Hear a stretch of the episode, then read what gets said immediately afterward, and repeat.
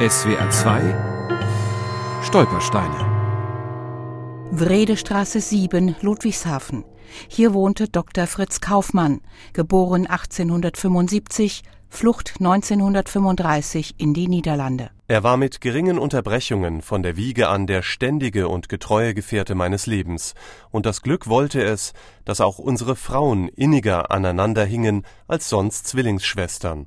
So bildeten wir ein immer einiges vierblättriges Kleeblatt, bis die Auswanderung uns auseinanderriss. Das schreibt der ein Jahr ältere Martin Kaufmann über seinen Bruder Friedrich Raphael, genannt Fritz.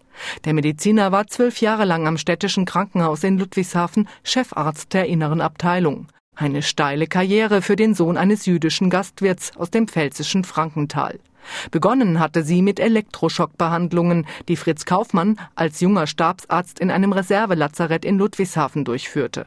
Sie gingen während des Ersten Weltkriegs als Kaufmannsche Methode in die Geschichte ein. Sein Bruder Martin schreibt darüber, er war der Erste, der die Kriegszitterer durch Anwendung starker und dadurch suggestiv wirkender elektrischer Ströme heilte. Die Kaufmann-Methode wurde in der ganzen medizinischen Welt bekannt, und wenn sie auch später von anderen verbessert wurde, das Hauptverdienst gebührt ihm. Der Offizier Fritz Kaufmann war tatsächlich der Erste, der die Anfang des 20. Jahrhunderts häufig angewandte Elektrotherapie mit dem militärischen Drill der Kaserne verknüpfte.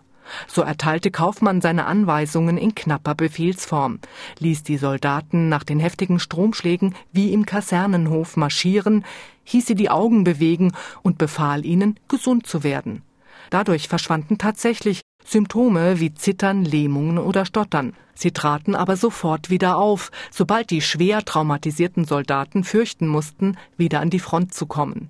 Als Folge entschied das Kriegsministerium 1917, dass die meisten Soldaten mit Kriegsneurose nicht mehr einberufen werden.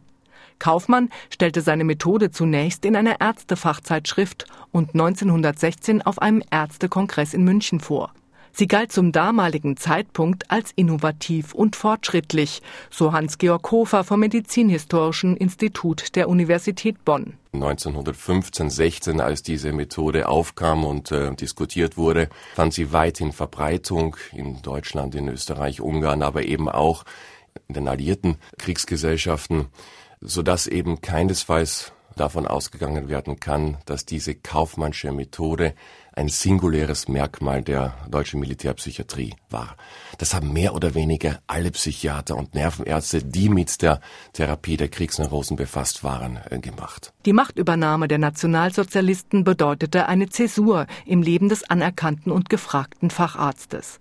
Kaufmann war schweren antisemitischen Angriffen ausgesetzt. 1933 ließ er sich nach einem Gespräch mit dem Ludwigshafener Oberbürgermeister beurlauben. Das neue Regime kürzte seine Rente auf ein Minimum und strich sie später ganz. Ausgerechnet ihm, der dem Staat die Kriegsrentenkosten erspart hatte. 1935 wanderte Kaufmann mit seiner Frau Erna in die Niederlande aus. Dort lebte sein Sohn Hans. Schließlich ließ der Arzt sich am Genfer See nieder. Sein Bruder Martin schreibt über seine letzten Jahre Fritz war schon lange ein Arteriosklerotiker mit hohem Blutdruck. Er erlag einem Herzinfarkt oder einer Embolie. Seine letzten Jahre waren sehr getrübt durch die Sorge um den in Holland festgehaltenen Sohn Hans, und er hat das Happy End leider nicht mehr erlebt. 1941 starb Fritz Kaufmann in La Tour de Paix in der Schweiz im Alter von 66 Jahren. Seinem Sohn Hans gelang es, vor den Nazis nach Argentinien zu fliehen. Dort leben heute auch die Nachkommen der Pfälzer Arztfamilie Kaufmann. SWR 2 Stolpersteine. Auch im Internet unter swr2.de und als App für Smartphones.